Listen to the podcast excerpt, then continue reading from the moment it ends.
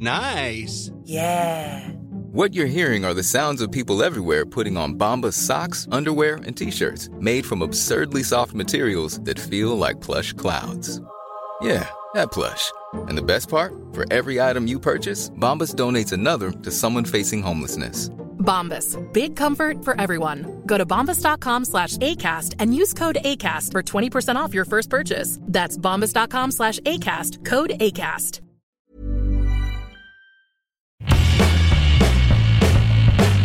Hola a todos, esto es Sin Comentarios, el programa con los temas y noticias que a todo el mundo interesa y las opiniones que nadie pidió.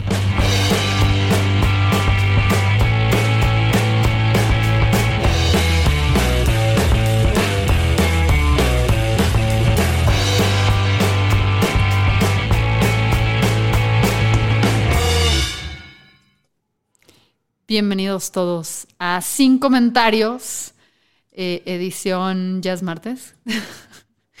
Uy, qué semana tan larga y apenas es martes. Pinche Mercurio retrógrada. ¿Cuándo, hasta cuándo termina el Mercurio retrógrada? Yo quiero que me expliquen antes de seguir con esta Es conversación. retrógrado, ¿qué- no retrógrado. ¿Qué chingado significa Mercurio retrógrado? No, ¿qué significa lo que dice Google? Se conoce como Mercurio retrógrado al momento en que ese planeta, desde la perspectiva de la Tierra, parece cambiar abruptamente de dirección y empieza a moverse hacia atrás. O sea, que se inscribe como militante en un partido político. Este, no, pues no, o sea, no sé, no sé qué es, o sea, pero sé que puedes culpar. O sea, sé que ahorita hay dos formas de culpar que todo se vaya a la chingada, ¿no? Uno que sea Mercurio, Mercurio retrógrado o este o que el- o que no sea un no bones day. Que es No Bones Day. Ángel, tú sí sabes, ¿verdad? Porque eres más joven. ¿Un qué? No, No, bones, day. un día de no huesos. No tengo idea de qué ¿Neta? es eso. Ya, Fernanda, es Fernanda. No, lo que pasa es que ahorita termina el 18 de octubre. O sea, justo hoy termina Mercurio retrógrado. O sea, grabamos el lunes, mañana es martes. No Day es una nueva tendencia en TikTok que me parece fabulosa, que es una cuenta de un güey que tiene un perro muy, muy viejo, que está en su cama y todas las mañanas cuando lo quiere sacar a pasear, como que lo medio carga. Y si el perro se derrama como si no tuviera huesos, este TikTok ya acordó que ese día canceles tus planes porque va a ser un mal día. Y si el perro sí se queda Wow. estable, es como, es como el día de la marmota, pero con un pug, güey. Si sí se queda estable, es como es un bounce day, hoy sí salimos a trabajar. Entonces en TikTok la gente ya está de que cancelan citas, güey. O sea, dices, hoy no, ay, tipo, yo ayer no salí de mi cama porque fue un no bones day. Y dije, a la chingada. El sábado sí fue un bones day, entonces fui a hacer actividades Pero productivas. entonces el señor lo publica, dice, este día el perro vale verga. Hace su, sí, o sea, hace su, más bien la, la comunidad eligió que cuando sea un No Bones Day, pues solitos nos, nos, nos guardamos, pero ya TikTok Pero hasta ¿cómo ya le... te enteras? ¿Cómo Porque te sigues la cuenta, güey. Entonces, por ejemplo, Ah. hoy, hoy que tenemos hace 10 horas, good morning everyone, vamos a ver si el perro tiene huesos y vamos a ver, está como un poco decir, no Bones Day. Hoy era No Bones Day. Sí, entonces, pues es retrógrado, o sea, el Mercurio es retrógrado. Entonces, pues hoy cancelen sus planes. Eh, la cuenta es muy buena. Si, bus- si buscas No Bones Day o Bones Day, eh, ya te sale automáticamente, tipo el hashtag No Bones. Ya hasta TikTok ya lo reconoce como Is today a No Bones Day? Eh, tell us the forecast. O sea, ya hasta TikTok le puso su propia descripción. Y es un hashtag que lleva 170 millones de visualizaciones. No mames. La de esta Wow. cuenta, que es de John Grass, J-O-N-G-R-A-Z, que tiene 1.9 millones de seguidores y va- prácticamente 19 millones de me gustas. No cabe duda que las hazañas del pulpo Paul eran solo el principio del fin. No, no, no, Sí, el, el- exacto. el no bones de- Porque además, por ejemplo, Hank Green, si lo ubican él, ¿no? Que es este güey, este divulgador de ciencia, un, un gen- haces un nombre brillante que nos resuelve todas las Sí. dudas que somos incapaces de comprender en, en Google. El otro día estaba explicando eh, cómo funcionaba un cráneo, ¿no? Que si algo tenía huesos en la cabeza y todo. Y el güey estaba muy confundido porque toda la gente le estaba contestando como, no, no, no, hoy es día de no huesos, no huesos, no huesos. Y Hank Green, ¿de qué está No pasando? Pero sí es muy interesante las tendencias en TikTok porque me doy cuenta de que hay tendencias que puedo discutir con ciertos amigos y otras que no, ¿sabes? Por ejemplo, hace dos semanas había dos cosas muy importantes en mi vida que me di cuenta que nadie más podía discutirlas simultáneamente, que era el amiga, quién era el amigo malo del arte, la historia de este riñón donado, que era más como en Instagram y Twitter donde se movió, y luego era el couch guy, el tipo del sillón, que no sé si se enteraron de alguna de las dos tendencias. No, Fernanda, me estás hablando en japonés. Entonces, luego está la gente que vive su vida como ustedes. Entonces, eran dos tendencias que era como, dependía tu edad y tu plataforma predilecta, qué tema era el que tenías en mente. Si este, la mujer que había donado el riñón era la mala o la amiga que usó su historia para crear un cuento, o si el sujeto del sillón le estaba poniendo el cuerno o no a la novia, güey. Todos estos temas se analizaron más que la Segunda Guerra Mundial por los boomers, güey o sea, frame by frame todo. Y sí es interesante ver cómo, cómo de repente, no me imagino a los social media managers teniendo que explicarle a sus jefes las tendencias. O sea, imagínate tener que explicarle a tu jefe que la tendencia de esta semana es que se cacharon un güey, quizás a lo mejor poniéndole el cuerno a su novia cuando lo sorprendía. O este, que si es un día de no bones o bones day, ¿sabes? Y que no se traduce a ninguna otra plataforma, porque no lo ves en Twitter, no lo ves en Instagram, se queda en TikTok.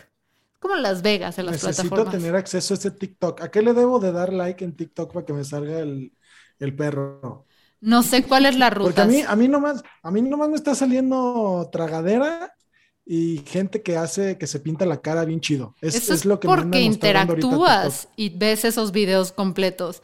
Entonces, yo ah. siento que a mí me lo asignaron porque el perro es un pug y pues, o sea, lo obvio, ¿no? Dijeron, entre ustedes se apoyan, güeyes, entonces aquí va. Reconocimiento facial. Exactamente. entonces, creo que yo estoy en el, en el, en el hilo de los pugs y por eso caí ahí, güey en el TikTok de los books. Pero bueno, hablando de tendencias, a ver, Ángel, platícanos por qué estás tan encabronado con los rentistas. No estoy encabronado con los rentistas, pero hay un concepto que, pues no, es ni siquiera un concepto, pues es como un tren de pensamiento que he estado yo, eh, que, que he estado yo masticando de un tiempillo para acá. Y digo yo, o sea, valdría la pena que cuestionemos como el modelo en el que vivimos, en el que vivimos prácticamente todo el planeta, el, modelo de rentar casa o departamento o lo que sea que todo el mundo rente, ¿no?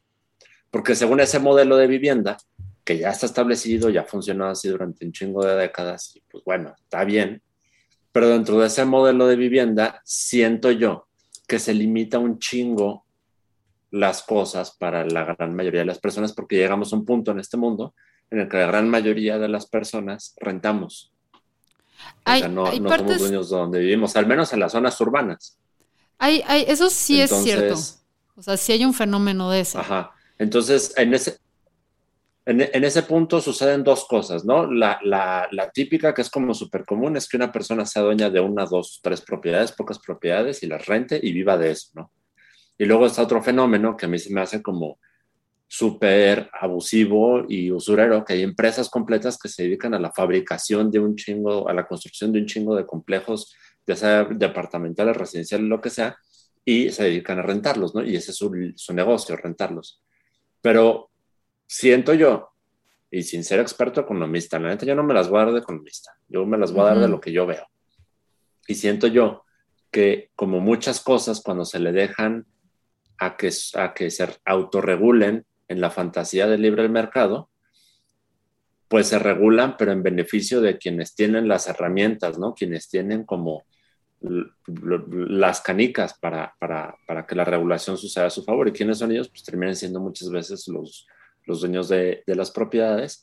Y eso genera, en, muchos factores lo hacen, pues, pero entre ellos esto, genera que las rentas suban un chingo de precio y se vuelva muy difícil habitar las ciudades, sobre todo para las clases trabajadoras y las clases más desfavorecidas. Entonces, aquí en Guadalajara yo lo veo en el fenómeno de la gente que vive en zonas súper alejadas. Toda la gente que vive en el sur de la ciudad, pues está bien cabrón, está bien cabrón la vida a más de 15 kilómetros del lugar donde trabajas, ¿no? Por ejemplo. Sí, que eso tiene un problema de origen. Por ejemplo, lo que dices sí es cierto de que cada vez eh, las personas que son propietarias de su casa son menos y los que son más son otras personas. No es tan grave en México como en otras partes del mundo. Por ejemplo, en México el 57, aparentemente el 57% de las personas son dueñas de la propiedad que habitan, que es bastante alto si lo consideras o lo comparas contra países como Alemania, donde es menos del 50%, o ciudades específicamente como Berlín, que el 85% de la población es rentista. O sea, entonces, y entonces quiere decir que las propiedades son del 15%, o sea, todas las propiedades en Berlín son solo del 15 de un 15%. Pero eso está a punto de cambiar, porque, o sea, ahí es donde empiezas a decir, a ver, ¿cuáles son los problemas? ¿no? Entonces, porque vaya a gobernar López Obrador. no, no, no, pero sí tiene que ver con expropiación, ¿eh? Sí tiene que ver, pero vamos viendo también a que en México, hasta donde tengo entendido y que nos corrijan, porque siempre hay que corregir este podcast, en México también un una parte del problema en el por qué tú no puedes no es tan fácil comprar como vivienda dentro de la ciudad. Es que cómo están los, eh, ¿cómo se llama esto de mm, Infonavit y todo eso? La forma en la que te facilita, se te facilitan comprar nuevas viviendas tiene que ver normalmente con estos desarrollos en las afueras de la ciudad y no hay mucha opción luego para poder acceder a comprar una casa de manera interna. Entonces, ese es un problema como que aquí en México eh, muy grande que, es de fondo, o sea, que tenemos primero que atender eso para luego llegar a propuestas como en Berlín o en Francia. Pongo el caso de Berlín, porque Berlín sí tiene, y aquí me estoy dando que Ángel, yo sé, cuando leí esto sabía que te va a encantar, porque lo llegaste a decir, porque también hay una cosa muy diferente entre propiedad privada y vivienda social, ¿saben? O sea, porque ahí tenías esta idea de que, eh, o sea, como que tienen que aportar a la sociedad, y yo ahí es donde digo, sí, pero no, y sé que va a ser un poquito aquí como, eh, ¿cómo podemos decir? Delicado el tema, ¿sabes? Porque no quiere decir que estoy a favor de los rentistas ni estos rollos abusivos, pero también reconozco la diferencia entre el propósito de una eh, vivienda con el beneficio social y otra que es una inversión. Ahora, el problema acá, en Berlín, por ejemplo, hicieron una, mm, ¿cómo se llama? Un cuando votan un refrendo, no es un refrendo, pero cuando pones a una todos. Una consulta. Una consulta en la que estaban muy preocupados porque se dieron cuenta que, el, o sea, más del 85% de la población eran rentistas. Ahora, Alemania tiene desde los 90s, 80s una cosa que a ti te encantaría, Ángel, y que, te va a pasar unos videos, que tienen activismo de, inquilinos donde estos famosos squatters, que es como la gente que llega y se apropia de una, se apropia de una propiedad sin rentar, valga la redundancia, y luego exigen como que derechos. Alemania tiene un historial fabuloso en esto, que ha crecido y por eso este activismo donde los vecinos se organizan es muy importante. ¿Qué está pasando en Alemania? Estas grandes empresas están llegando, compran edificios enteros, empiezan como que a hacer pequeñas modificaciones, le empiezan a hacer un poquito la, la vida difícil a los que rentan, eh, eventualmente los sacan, reamueblan estas zonas, las, o sea, reamueblan, rearreglan lo que quieras estos edificios, los vuelven a poner a la renta cada vez a precios más altos y lo que haces con esta gentrificación es que empujas a personas más vulnerables o con menos recursos a las afueras de la ciudad, que luego se vuelve más caro llegar a tu trabajo y es un círculo vicioso horrible. En Alemania, como están tan organizados los inquilinos, empezaron a hacer desde cositas chiquitas, como que se ponían de acuerdo donde decían, güey, nos quieren comprar, nos quieren hacer esto, hay que demostrar que somos una vivienda habitacional organizada poniendo letreros, poniéndose punk, ¿sabes? Para decir a las autoridades no. Y entonces estas grandes empresas que son dueñas de todas estas cosas, voltean y dicen, no, brother, estos güeyes sí están organizados, vamos para atrás. Pero en Alemania decidieron que eso no era ni siquiera suficiente, que había que dar un paso más allá. Entonces hicieron este refrendo, lo que tú quieras decirle, o esta consulta popular para ver si se hacía esta eh, expropiación de las viviendas para poder ponerlas en venta y que la gente sea la propietaria ganó por, o sea, considerable votación. ¿Mayoría? Por una mayoría relativa. Relativa, o sea, no, no ganó al... Sí, No, no, fue el, no fue el 50 más 1 el total, sino la mayoría de los que votaron. La mayoría de los que votaron, votaron por eso, que también, bueno, hay discusiones sobre el día en que se votó, que, que no era el día más fácil y todo eso. Pero entonces, claro que entra este debate porque voltean y dicen, ok, pero entonces el gobierno le va a tener, porque no es como acá en México de huevos, güey. Porque en Alemania se basaron y porque esta ley sí pasa. Porque en Alemania en la constitución, y aquí es donde te estoy buscando este quote que yo lo vi, dije, Ángel va a ser muy feliz. Se va a defecar. sí, en Alemania en la constitución sí dicen que la propiedad privada es un derecho que tiene responsabilidad social y que debe aportar algo. Entonces, basado en esta interpretación de la, de la constitución de Alemania, sí están diciendo que, pues van para afuera, güeyes, ¿no? Pero, Por eso Alemania gana el mundial tan seguido. Property por ese tipo de leyes. es cierto. La propiedad obliga, genera obligaciones y su uso debe servir al bien público y general. Al bien más bien general, más que público es al bien general. Entonces, bajo esta ley se están como diciendo, ok, si va para afuera, pero no pueden llegar y de huevos quitarle la propiedad a estas personas, entonces va a tener que entrar, o sea, es una de las cosas que se critica de esta ley, que de repente el gobierno para expropiar va a tener que comprar las propiedades al valor actual del mercado para luego redistribuirlas de forma más justa. Entonces eso va a vaciar las arcas de Berlín. Entonces esa es una de las críticas que se hace. Entonces, ese es un, pero es una buena forma, es, es un gran problema, o sea, porque ya estás en otro nivel donde se viene a ajustar, porque yo no estoy a favor de esto de que el que renta no gane nada. Ahora, ¿qué pasa aquí también con la renta en México? Y es de lo que hablan los inversionistas, es que se vuelve un, una inversión pasiva. que es una inversión pasiva? Cuando tú inviertes en algo que no tienes que trabajar y sacas dinero. Y eso hasta Warren Buffett, el gran capitalista, dice que es de zánganos. O sea, dice, no mamen, güeyes. O sea, no estás generando trabajo, no estás generando como que un beneficio a la sociedad. Y aquí en México pasa mucho. O sea, pasa mucho gente que, que, que, que, vende, o sea, que tienen estas propiedades, no haces nada y las vas heredando.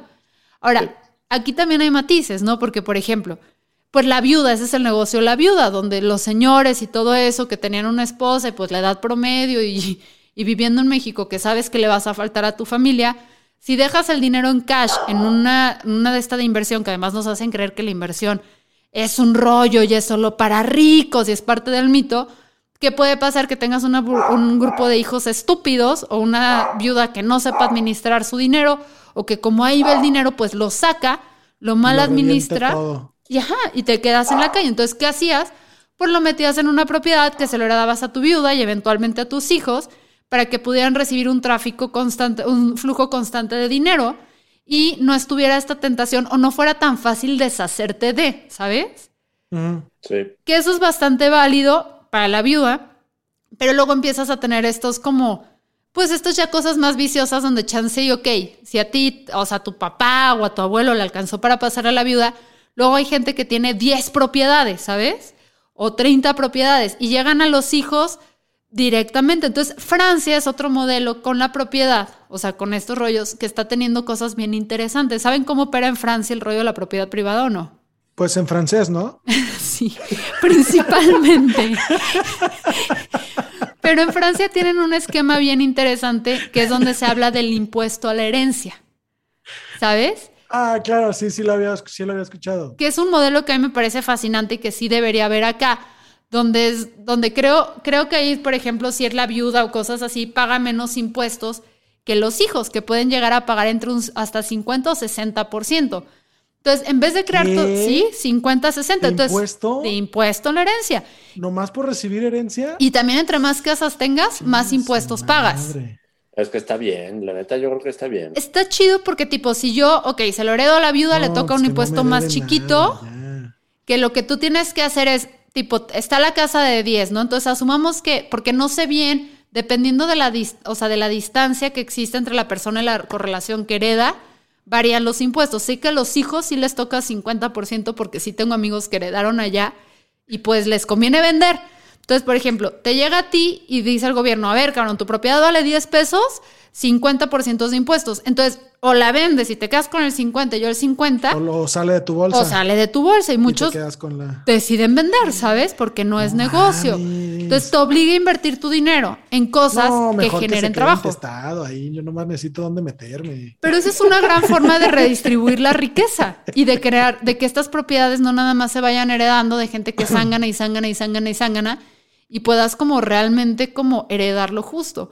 Entonces, son modelos muy interesantes que estamos viendo en el mundo que tienen, obviamente todos tienen fallas, todos tienen beneficios, pero... Te voy a decir una cosa, Fernanda, seguramente en Francia hay un montón de empresas que tienen casas, porque así te evitas la sucesión. Creo que ya es más difícil hacerte los pendejos, porque los amigos que tengo y eso, que sí tienen familias con empresas y todo eso, muy pocos se han decidido quedar con las propiedades que les heredan Así porque nomás, ni... Y mira, si se muere el administrador de la empresa, nombras un nuevo administrador y que ese güey sea el que pueda tener decisión sobre la casa. No hubo sucesión y te la pelas con el impuesto de las herencias. Creo que ahí no funciona así porque no es ¿No? México. Sí la tienen más complicada y es algo que es interesante del modelo de Francia. O sea, Sí, te digo porque que he que ver visto cómo que... le dan la vuelta a eso. Exacto, entonces, y, y pues allá sí hay más consecuencias, intentas burlar la ley y cosas así, ¿sabes? Están más preparados. Pero sí, en efecto, sí, sí aquí en México como que no, no se meten porque este capital ocioso o esta forma ociosa de, de generar, pues impide que otros podamos tener acceso a propiedades, que eso es otra discusión. A veces la renta no es mala. Pongo un ejemplo, yo como si pongo mi bar o mi restaurante, si para poner un bar o restaurante tuviera que comprar una propiedad, comprar. Nunca lo voy a poner. No, y además nunca lo voy a poner porque para poder entrar va a ser imposible. O incluso como, como millennial, cuando me salí de casa de mis papás, si hubiera sido comprar, pues uno, no me alcanza para pasar de cero a mil. Entonces me hubiera tenido que quedar muchos años en casa de mis papás.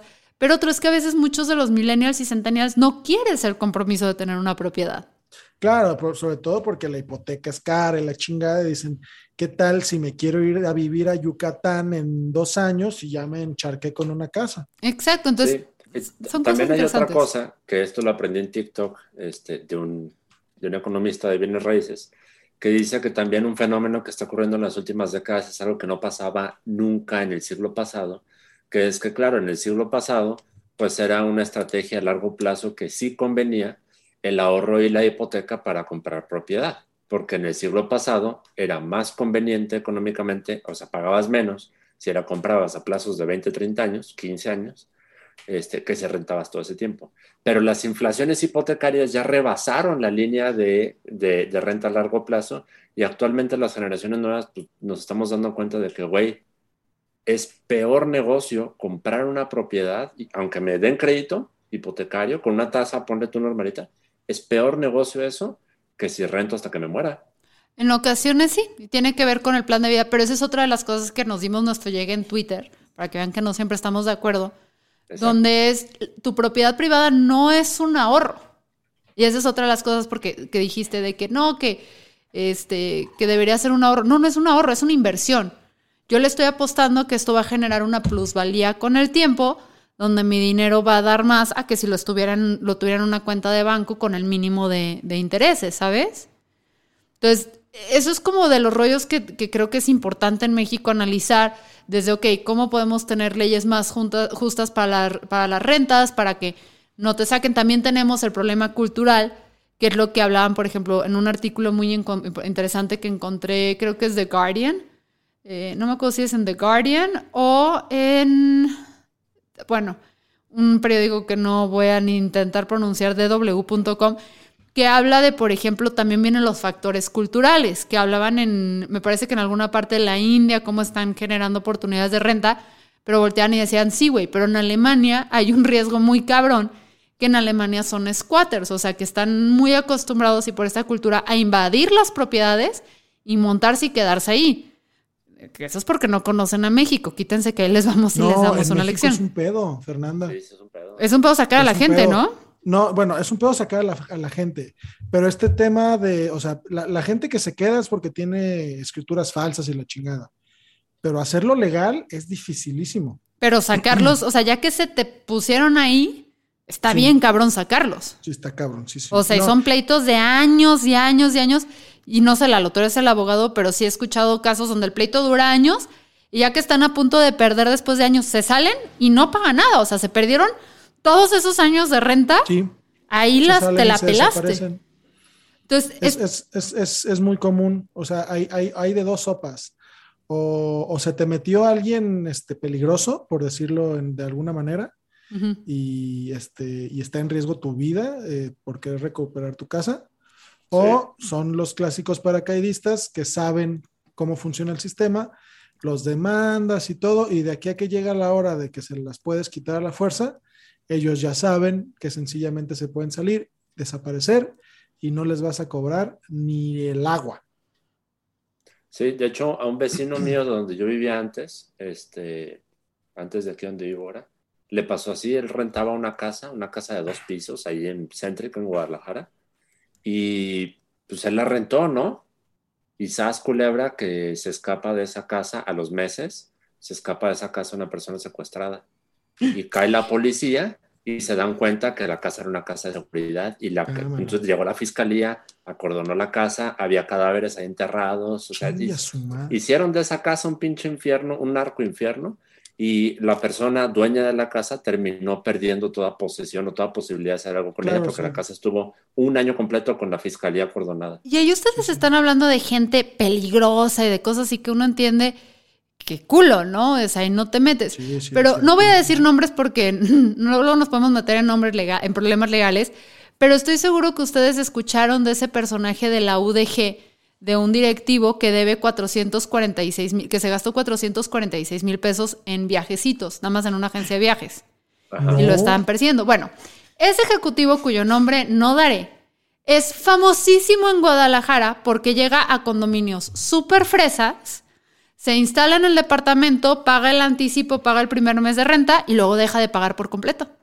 Oh, Y se queda un año en las propiedades hasta que ya lo van a correr y todo eso. Y dice, bueno, me salgo mañana, pero ya no te voy a pagar el resto. Y la gente con tal de sacarlo dicen, va.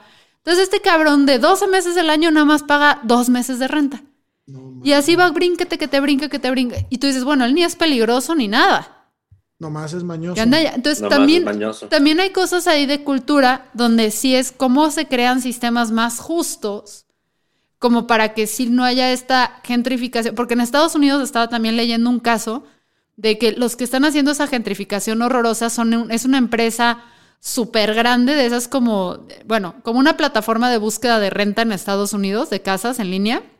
Y lo que hacen es que como tienen acceso a todas las búsquedas que hace la gente y está conectado tu perfil en Facebook y está conectado un chingo de cosas, se empiezan a dar cuenta cuáles son los barrios que están subiendo, que hay más interés, que hay más disposición de pagar renta, etcétera. Entonces llegan y compran cuadras enteras. Pero ahí te va lo que hacen. Compran la cuadra entera, pero la última casa que compran de esa cuadra la compran muchísimo más cara. Entonces así legalmente pueden justificar subir todo el resto de las propiedades ese precio, porque legalmente pueden decir, es que este es el último precio al que adqui- adquirimos. Entonces están gentrificando. Hijos de puta. Están gentrificando y no hay regulaciones. Entonces, si es un tema donde, a ver, ¿cómo Wow. por un lado proteges a la viuda, pero no creas hijos zánganos y parásitos que luego nada más chupen a la sociedad? ¿Cómo generas oportunidades justas de renta y compra para nuevas generaciones? pero sigues respetando como que de alguna forma, y ahí así que van a decir, ah, pequeña cerda capitalista, sí, sí, sí, sí, sí, sí, soy del TEC de Monterrey. Y yo siempre les he dicho que depende de dónde me veas, no se trata tanto de mí, sino de tu compás político, porque si crees que soy una rojilla de mierda, entonces eres muy de derecha. Y si crees que soy una de ultraderecha, pues entonces eres un rojillo de Es mierda, ¿sabes? Entonces siento que estoy muy en el centro, entonces creo que es, que no digo que sea bueno, nada más soy lo que soy, ¿sabes? Eso es lo que hay. Eso es lo que hay. Ajá. Entonces, sí es interesante porque sí tenemos que generar re- este, reglas y leyes más justas, que tampoco se puede ir viendo un caso por caso porque la ley no funciona así. Tenemos Sí, que no es práctico. no. Entonces, desde a ver, ¿cómo damos? Porque también esa parte, Ángel, que yo decía, ok, tipo, yo ahorita estoy intentando comprar una propiedad. No puedo porque soy freelancer, cabrón.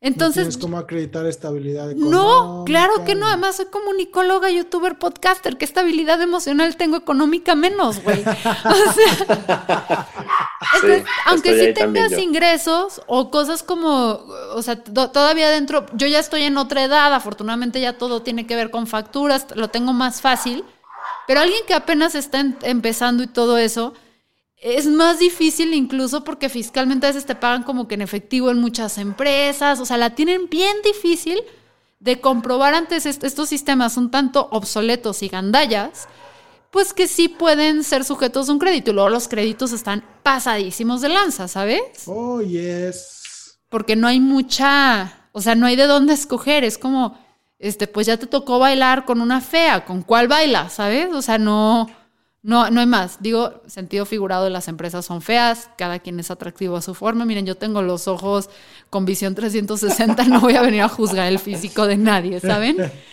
Entonces, No, nótese que podemos aquí bromear con cosas que puede que estén mal, pero nos damos cuenta luego, luego. Sí, sí, sí, sí, sí. A ver, somos millennials, o sea, nosotros creíamos que éramos progres porque marchábamos a favor de que los gays pudieran casarse y tener hijos. Y de repente es como llegaron los centennials y nos dijeron, pues fíjense que también están los no binarios, el antirracismo, el tacata, y nosotros Se ve ese... la- y que se ve la chingada la propiedad privada. Exacto, el entonces- y- Sean, ajá, güey. no estamos tan mal como los boomers, ténganos paciencia. Exacto, estamos como a medio camino, vamos un pasito más lento, agua- no nos piten, por favor, estamos aprendiendo. No, y es cuestión de paciencia, o sea, faltan 20, 25 años para que los boomers empiecen a morir, o sea, también hay que darle... Y empezamos a heredar sus propiedades. Sí, Pero- fíjate, o sea, de, de- de todo eso que, que- que en Twitter me has escrito, Fer, también me quedé reflexionando y yo muchas cosas y dije, pues por supuesto, tampoco podemos ponernos en plan de, de ponernos y decir, ah, pues que la propiedad privada ya no sea negocio, porque pues así vamos a beneficiar a un chingo de gente de un chingadazo, ¿no? Pues sí, pero te llevas a otra gente de otro lado y luego así dañas un chingo las economías de las zonas. Pero yo lo que diría es que, híjole, a lo mejor no algo tan radical como prohibir que se haga negocio o rentar, pero sí como hay ciertas cosas donde se nota que hay un chingo de abuso, pero como no está, como dices, como no está en la ley, pues no es como que un abuso acreditable, ¿no? Pero Exacto. si ves empresas inmobiliarias que están industrializando la, la, gentrificación de estas formas que tú dices, dices, puta, no la chingues. O sea, había, habría de haber formas de que el gobierno a través de legislaciones se les atraviese en pura protección de la gente que vive en esas zonas. Y que puede ser como en Alemania, que se van contra las empresas y no el individuo. Porque yo también entiendo que el que la propiedad sea atractiva y todo el dinero se vaya a invertir en propiedad frena la economía porque no estamos invirtiendo en cosas que producen, no estamos invirtiendo en startups, no estamos invirtiendo en negocios, no, estamos invirtiendo en cosas que al fin y al cabo generan trabajo, ¿no? O sea, nada más benefician a esta persona que además el que renta aquí en México no considera que está dando un servicio. Entonces toma la propiedad como está y si te gustó, cabrón.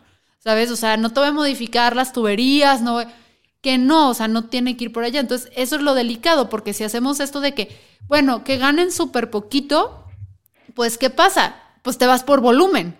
Entonces, sigue habiendo un interés ahí, pues entonces te vas por volumen y pues, ¿quiénes podrían comprar? Por los que tienen mucho dinero para comprar muchas propiedades.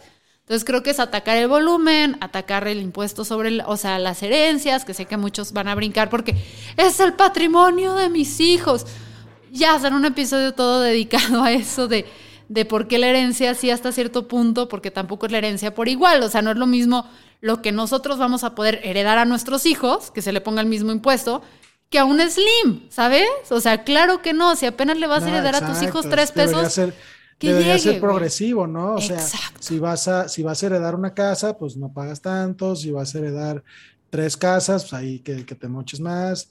Este, porque no mames, si voy a re- si voy a recibir de herencia una casa de, del Infonavit y voy a tener que dar la mitad del, pues me- me- mejor este ahí que no se muera nadie y ya. No, y que probablemente sí es lo único que puedes heredar y es donde creció tu familia y todo eso. Entonces tuvo otras series de no privilegios como la educación. O sea, está ya en una desventaja sistemática que el chiste no es, que esa es otra cosa que, que- que decía que es mi problema un poco con los, milen- con los centennials, que no se trata, o sea, si el objetivo yo siento que lo vemos de chingar al rico, pues al fin y al cabo te puedes chingar al rico y surge otro nuevo y todo, pero más bien es como cómo generamos situaciones más equitativas, más justas, que eso pues a veces se va a implicar que te chingas al, al rico, pero es un daño colateral. El objetivo acá es redistribuir, ¿sabes? El, el otro día, sí, el otro día estaba yo reflexionando sobre centennials y millennials. Y creo que también el hecho de que no sé, que no, de que haya mucha banda de estas generaciones que no quieran asentarse, tiene que ver, y a diferencia de los boomers y, y de los eh, este, generación X, este, tiene que ver con que antes no había tantas cosas que hacer, ¿no? O sea, a, a los 25 años, a los 25 años ya tenías familia porque pues ya no te No había tantas series de. Netflix que ver. Exacto, no había tantas series, no había Euro Disney, si sabes, es como... Sí, no tenías pues, World of Warcraft que- o New World, que ya ahora ya el World of a- Warcraft ahora es ya de te quieres viejos. gastar tu dinerito en otras cosas, pues. Sí, sí, sí, sí, sí, pues, pero también, o sea, la gente también lo está postergando, porque ahí hay estudios muy interesantes que ya lo platicaremos en otros episodios. También tiene que ver, precisamente los morros empiezan a postergar el ser padres, Claro. porque está bien difícil, pues, dar la estabilidad que te dicen que es lo mínimo que debes tener. Exacto. Y no tenemos alternativas, ¿sabes? Sí, sí, sí. Entonces, Sí, sí, sí. eh, está, está interesante. Pues vamos Sí, todos yo- a, a Euro Disney, chinga su madre. Ya. Sí, o sea, yo, yo con lo que me quedo es que a mí sí me gustaría fomentar que haya más como reflexión y una crítica a los modelos este, arrendatarios en los que estamos acostumbrados a vivir, porque sí veo que hay todas estas, estas como que áreas negativas que, suceden en las ciudades, sobre todo en las ciudades, y, y es que es un pedo, porque es, eh, ¿sabes yo cómo me siento como el conejo mecánico en un galgódromo, cabrón? O sea, Ya. yo estoy huyendo a la gentrificación, la siempre está atrás de mí, cabrón, siempre está atrás de mí. No. Y hay muchísima gente que siempre está así. Y se van y, y- y compran vivienda social en la periferia y solo pudieron pagar ahí porque no hay ni servicios, pero en cuanto les pongan los servicios, ya subieron las rentas, cabrón. Te tienes que buscar otra periferia, güey, porque ya te está persiguiendo ¿Y sabes cuál es el pedo, güey? El, el pedo es que el cochino sistema no, no, el que se supone que se autorregula mis trompiates, este, no, no, no propicia que cuando la, la inmobiliaria, el negocio inmobiliario vaya mal, las rentas bajen, ¿no? O sea, la gente Exacto. prefiere, la gente prefiere dejar su casa sin rentar un año completo que bajarle un centavo al precio que están, que están buscando. Y dices, güey, qué mezquino y qué centavero, cuenta chiles de tu parte, porque Sí. pues, a- a- a- ni siquiera estás pagando impuestos sobre esa renta que estás cobrando, güey. Realmente es nada más porque no quieres este, sentir que estás perdiendo caché este, bajando la renta para que alguien te la pueda rentar y es una cosa terrible. No sean así de basura. No, cabrón, y, sí hay algo fenómeno. que, si quieren, lo comentamos este, luego, pero porque además llegué a este primero por un TikTok y luego me fui al, al artículo.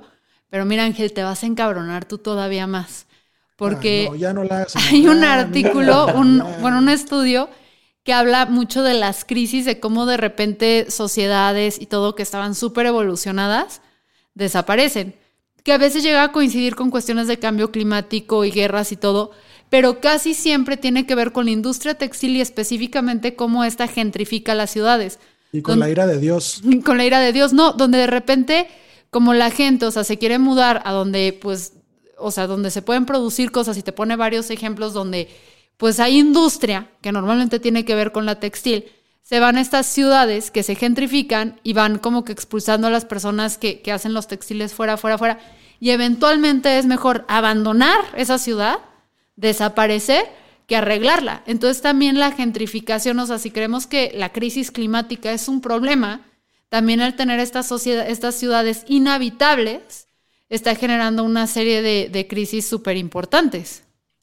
Ah, Sí, chale. bastante. Y como, como dicen también, insisten mucho los, los chavos de Fridays for Future, el pedo es que las expansiones de las ciudades laterales causadas por la gentrificación se están comiendo y chingando a las comunidades rurales que son productoras de campo. Sí. Entonces ahí tienes otra dimensión en este problema, porque tienes ciudades que consumen cada vez más, pero le quitan el espacio al campo, que es el que produce eso que consumen, y cada vez más están empujando a los pobres más hacia afuera, más hacia afuera. Entonces nunca termina, es una pinche bola de nieve. Sí, y tiene que ver ajá, con la producción de los materiales, de los algodones, de las linazas. Entonces, la solución es que ya nos pegue un meteorito y le heredemos el planeta a los tiburones, a los delfines, no porque son culeros y hacen gang rape, o sea, violan a otras entre muchos. Y acabo de descubrir que algunos tiburones no necesitan machos como para procrear, así como los aphids y algunas otras cosas. Entonces, este sí, o sea, un, creo que un grupo ahí específico de tiburones. Entonces, que se lo heredemos a ellos y a las cucarachas, güey. O sea, creo Sí, que esa es la pues solución. Exacto. Pues es que miren, un, claro una- ejemplo Ajá. que ilustra es, este fenómeno es Nueva York. ¿Saben por qué se fundó? ¿Cuál fue la necesidad primordial de fundar Nueva York en la isla de Manhattan? La necesidad primordial fueron dos. Una, tener un puerto que conecte rápido al Atlántico para llegar a Europa. Y dos, porque las tierras ahí, el suelo en la isla de Manhattan, te estoy hablando de los primeros colonizadores, el suelo era muy rico para cultivar. Entonces estaba bien chingón cultivar. Y como estaba bien chingón cultivar, pues más gente se mudó ahí y más gente y edificaron, edificaron, edificaron. En 60 años tenían pavimentada toda la isla. No, y Entonces, luego hicieron algo madre. chingoncísimo que expropiaron donde está el Central Park. Había vivienda ahí. Sí. Y, un día un dijeron, a la el que dijeron, "Güey, no verga. mames". Hicieron un parque central. Y el, el tiburón que se puede reproducir sin necesitar hombres es un tipo de tiburón cabeza El de tiburón- martillo. El tiburón candado, ¿no? ¿No le llaman? Hammerhead head shark, no sé cómo le llaman en Ah. español, pero no necesita necesariamente de un macho para tenerlo. Y, y todo esto lo leí, lo estoy leyendo, si entendido las referencias del Behind the Podcast, es que me estoy echando el libro de mitos, de mitos, de mm, Stephen Fry, que explica la mitología griega y trae un chingo de pies de notas que nada tiene que ver con la mitología griega, porque esto de hecho hacía referencia a cómo em, Uranus o Con razón te pusiste bien helenística en el behind. Sí, pues porque habla precisamente de cómo cuando, cuando Cronos le corta el pene y lo tira al mar, nace Afrodita y dice, bueno, esto no es nuevo, tiene que ver con los áfidos, que ahora entiendo por qué hay tantos en mis pinches plantas, los tiburones y no me acuerdo qué otro insecto. Entonces, eh, recomiendo ese libro y bueno, creo que ya nos tenemos que ir porque Angelina se va a enojar que estamos extendiéndonos. Ahora, Sí. no sé si le voy a atinar al outro porque puse mal los botones de, de la, la Angelina. Entonces probablemente sea una intro, probablemente sea un outro, lo tendré Tú que corregir. y aprieta el botón, Fernanda. Pero recuerden que si les gusta que sigamos comentando pendejadas y dando datos a medias que luego van a tener que ir a verificar en Google, estamos en Patreon donde pueden donarnos desde un dólar al mes para que este proyecto siga siendo posible. Vaya, nos divertimos un chingo, muchachos. Síganos patrocinando el desmadre. Y tienen acceso ahí a cosas que no diríamos aquí porque nos cancelan. Muchas gracias. Chao. Ahora vamos a jugar a ver qué pasó. Ya, y se logró. Sí, aunque creo que nos seguimos escuchando, pero. ¿Viste? Ahí está el bajón raro de audio.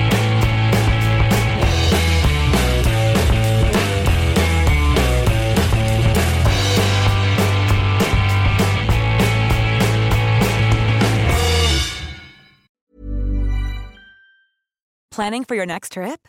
Elevate your travel style with Quince. Quince has all the jet setting essentials you'll want for your next getaway, like European linen, premium luggage options, buttery soft Italian leather bags, and so much more. And is all priced at 50 to 80% less than similar brands. Plus, Quince only works with factories that use safe and ethical manufacturing practices. Pack your bags with high-quality essentials you'll be wearing for vacations to come with Quince. Go to quince.com slash pack for free shipping and 365-day returns.